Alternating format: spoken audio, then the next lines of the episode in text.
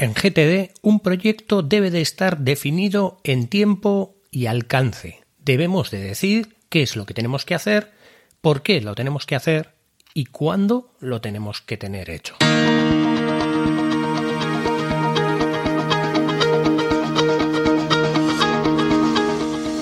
Hola, estás escuchando Proyecta, un podcast de Emilcar FM sobre dirección y gestión de proyectos, metodologías ágiles, lean, productividad y mucho más.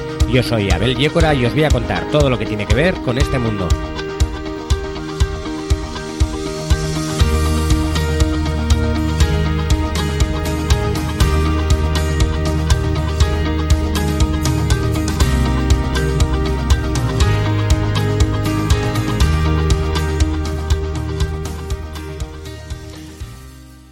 Capítulo número 43 y esta vez vamos a hablar de la planificación en GTD, o más bien del método natural de planificación de proyectos.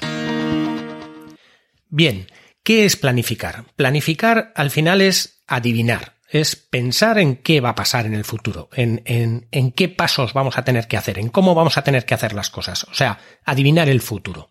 Básicamente la mayoría de nosotros planificamos continuamente, de manera inconsciente. Estamos continuamente planificando qué es lo que vamos a hacer, cómo lo vamos a hacer, incluso visualizamos cómo nuestro proyecto va a estar terminado.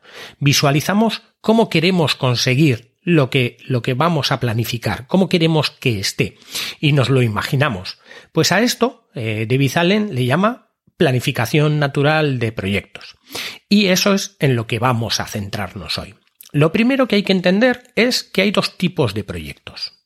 Los proyectos evidentes y los no evidentes. Los evidentes son aquellos proyectos que de alguna manera conocemos todos los pasos que hay intermedios, como por ejemplo llevar el coche a cambiar el aceite. Llevar el coche a cambiar el aceite sabemos cuáles son los pasos.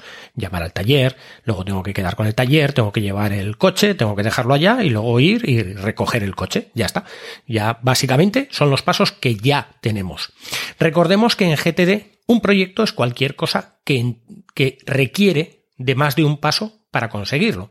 Por lo que eh, tenemos que dividir esos proyectos que para nosotros son evidentes en en, esas pequeñas tareas que de alguna manera son fácilmente tachables y que por eso eh, nos volvemos mucho más productivos. Pero, sin embargo, hay otro tipo de proyectos que son los proyectos que no son tan evidentes. Son aquellos proyectos que conocemos cuál es el alcance, qué es lo que queremos conseguir, pero no tenemos ni idea de cuáles son los pasos intermedios y que por ello tenemos que imaginárnoslo y tenemos que completar esos pasos intermedios.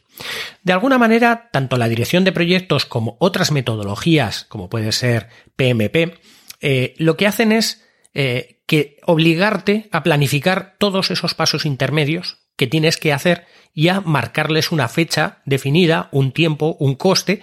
¿Para qué? Para al final saber digamos, de alguna manera, de tener un control sobre el proyecto y tener ese control eh, de, de, cuánto te va a costar para poder predecir, digamos, de alguna manera el futuro. Pero en GTD estamos hablando de productividad personal y la mayoría de los proyectos que vamos a manejar de manera personal no van a ser proyectos de la construcción de un edificio ni nada por el estilo. Van a ser proyectos que nos pueden llevar muchas tareas, pero que no es tan relevante el tema de decidir ahora cuándo realmente vamos a terminar, sino que es mucho más relevante decir ahora cuándo lo queremos terminar. Es un poco diferente. Cuando tú estás haciendo un proyecto para un cliente que te está exigiendo que de alguna manera esté funcionando ese proyecto en una fecha y con un coste, no es lo mismo que cuando tú de manera personal estás realizando un trabajo o, un proyecto propio, aunque sea del trabajo. Digamos que, imaginémonos que un cliente quiere eh, que tú le hagas un edificio. Tendrás que llevar una planificación con grandes metodologías de dirección de proyectos. Pero imaginémonos que en ese proyecto de construcción de un edificio, tú lo que tienes es que llevar la gestión de esa construcción. Entonces, para ti es ese el proyecto, el proyecto de llevar la gestión. Cuanto más adelantada la lleves, cuanto mejor la lleves, cuanto mejor lo hagas, mucho mejor para que el proyecto grande, digamos de alguna manera, esté definido. Si tú eres el director de proyectos y estás utilizando GTD, tu proyecto va a ser dirigir el proyecto. Y entre eso tendrás, por ejemplo, hacer el plan de dirección de proyectos. No quiere decir que el plan de dirección de proyectos no sea fundamental para el GTD. Para el GTD, el plan de dirección de proyectos es un proyecto. No es un proyecto la construcción del edificio, porque decimos que la construcción del edificio es un proyecto que puede ser de la empresa, pero si tú eres el director de proyectos, generar el plan de dirección de proyectos es tarea tuya y por ello será un proyecto para ti en el GTD. Productividad personal. Se supone que la mayoría de las personas que utilizan GTD para sus proyectos suelen acabarlos antes del plazo y con la calidad que se quería y sin prisas, sin estrés y sin nada. ¿Cómo lo hacen? Pues básicamente lo hacen utilizando todo lo que hemos sabido de la metodología del GTD que hemos visto anteriormente.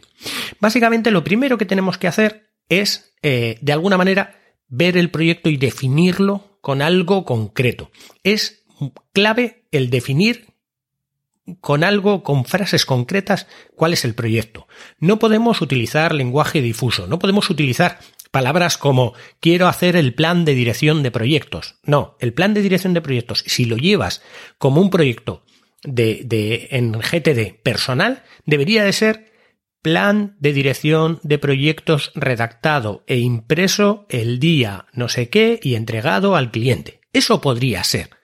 Como decimos, en GTD tenemos que visualizar el objetivo. No tenemos que visualizar lo que tenemos que hacer, sino el objetivo de lo que vamos a hacer. Así es como empieza el método natural de planificación de proyectos según David Allen. Lo primero comienza por visualizar cuál es el objetivo. Cuanto más claro, concreto y motivador sea el resultado, mucho mejor. Tenemos que visualizar el resultado, tenemos que visualizar lo que queremos, pero concretarlo. Siempre concretarlo en tiempo, en lo que tenemos que hacer, en el alcance y en la calidad, o, si tenemos un compromiso, pues en el compromiso, todo lo tenemos que definir en ese objetivo. Y ese sería el primer paso. Una vez tenemos ya el primer paso, que sería ese de definir el objetivo, lo que tenemos que definir es el propósito. El propósito es ¿para qué quiero realizar el proyecto? ¿Qué significa para mí? ¿Qué grado de importancia tiene? ¿Qué, me va a aportar ese, ese proyecto? ¿Qué va a conseguir? No lo tenemos que poner en el título, pero tenemos que pensarlo, tenemos que definirlo, tenemos que escribirlo como, como un subtítulo. Este, este propósito lo que va a hacer es, de alguna manera, motivarme a, a conseguir, a seguir haciendo ese proyecto, a continuar con el proyecto. El siguiente paso es visualizar el objetivo. Tenemos que visualizar el resultado del proyecto. Visualizar es imaginarnos cómo vamos a estar en ese momento en el que terminemos el proyecto, cuando lo presentemos, cuando lo entreguemos. Si lo que tenemos que entregar es lo que hemos dicho, el plan de dirección de proyectos de un gran proyecto, pues cuando lo entreguemos tenemos que visualizarnos con el, con el taco entregándolos, o con el USB, o con, o, o enviando el correo del plan de dirección de proyectos. Tenemos que visualizarnos con esa sonrisa que nos tiene que eh, llegar sabiendo que lo hemos hecho bien. Esto, aunque parezca que no, es una cosa que utilizan muchísimos deportistas. Se visualizan muchísimas veces ganando los campeonatos y eso les hace eh, esforzarse aún más todavía. La visualización es una técnica que hace que nosotros de alguna manera nos automotivemos o nos autoconvenzamos de que somos capaces de hacerlo. El siguiente paso que tendríamos que hacer es una tormenta de ideas. La tormenta de ideas lo que significa es, ya lo hemos explicado en otros capítulos, es dar ideas. Claro, estamos en una productividad personal. Hay muchas veces que las tormentas de ideas se hacen entre grupos de mucha gente que, eh, nada, aportan ideas sobre algo. Aquí la tormenta de ideas la tienes que hacer tú mismo. Si tienes alguien que te apoye, pues mejor todavía. La tormenta de ideas es muy buena porque la probabilidad de que la primera cosa que se te pase por la cabeza sea la más efectiva es muy baja. Por lo que lo mejor es empezar a pensar muchísimas cosas y de alguna manera de esas cosas, una vez que ya has terminado, o sea, por muy absurdas que, siga, que sean, piensa muchas cosas, eh, pon muchas cosas en un papel, escríbelas y luego ya las leerás para catalogarlas. Pero en un principio, la tormenta de ideas consiste en emitir ideas, emitir ideas sin ningún prejuicio, sin ver eh, si son buenas o no y sin criticar ninguna de las ideas, con el objetivo de tener el máximo número de ideas. Esto se hace básicamente para tener de alguna manera, tener de alguna manera eh, catalogadas eh, las cosas que tenemos que hacer para el proyecto. Podemos hacer la tormenta de ideas desde para poner el título hasta para hacer una tormenta de ideas de pasos que vamos a necesitar. Al final son tormentas de ideas que hacemos para el, eh, cumplir un objetivo que es poder tener más claro eso que desconocemos. Cuando ya hemos terminado la tormenta de ideas es cuando ya empieza el momento de organizar todas esas ideas. Y a eso es a lo que normalmente se le suele llamar planificar. La mayoría de la gente hace esta tarea de planificar sin haber hecho ninguna de las anteriores. O sea, se planifica con la primera idea que se le ha pasado en la cabeza sin visualizarse, eh, sin, sin autovisualizarse cumpliendo el objetivo y sin definir el objetivo de manera clara, por lo que planificar nunca va a salir bien. Pero una vez que tienes un montón de ideas, ya eres, capaz de poder desechar aquellas que creas que no son útiles y aprovechar aquellas que de alguna manera te han salido dentro de esa tormenta de ideas que has hecho. Con esas ideas ya las vas ordenando, las vas organizando y vas planificando ese proyecto que tienes que hacer. Y bueno, como todo en GTD, pues al final se simplifica mucho. Después de que ya tenemos cuáles son las tareas que tenemos que hacer, que hemos de alguna manera sacado y organizado y, planificado a través de, de la tormenta de ideas y de la planificación posterior, es empezar a hacer la primera.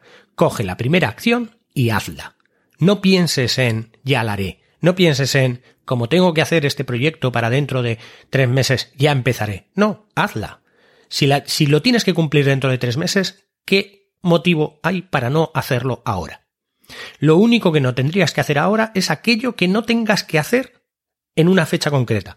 Pero aquello que tengas que hacer en una fecha con, antes de una fecha concreta, perdón, aquello que tengas que hacer antes de una fecha concreta, aunque sea dentro de seis meses, hazlo ya. No hay ninguna excusa para no hacerlo ya. Porque aquello que no tenga una fecha concreta, no tienes por qué hacerlo. No tienes por qué hacerlo ahora. ¿Y qué tenemos que hacer con todas esas tareas que hemos planificado de alguna manera?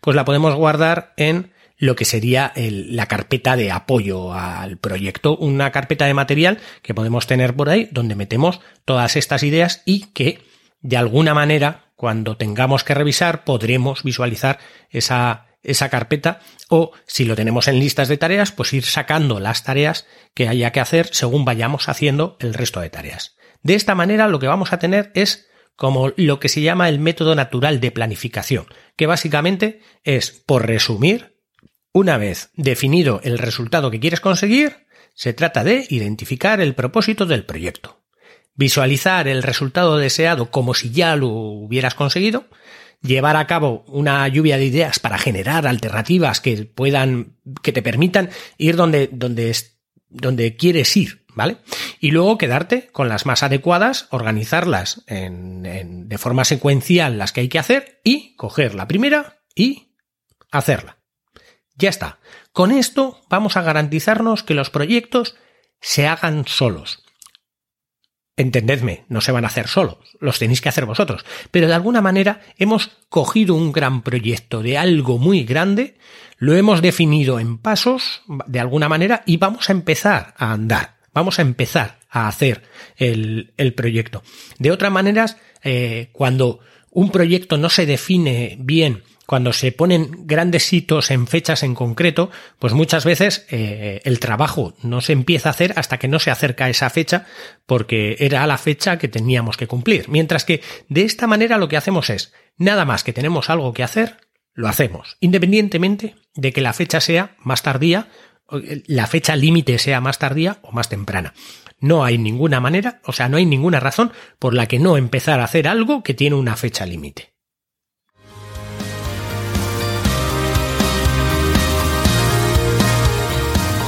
Y hasta aquí el capítulo de hoy. Muchas gracias por escucharme. Tenéis todos los medios de contacto y la información y los enlaces del capítulo en emilcar.fm barra proyecta, donde espero vuestros comentarios. Hasta el próximo capítulo y no os olvidéis de que lo bien planificado bien sale.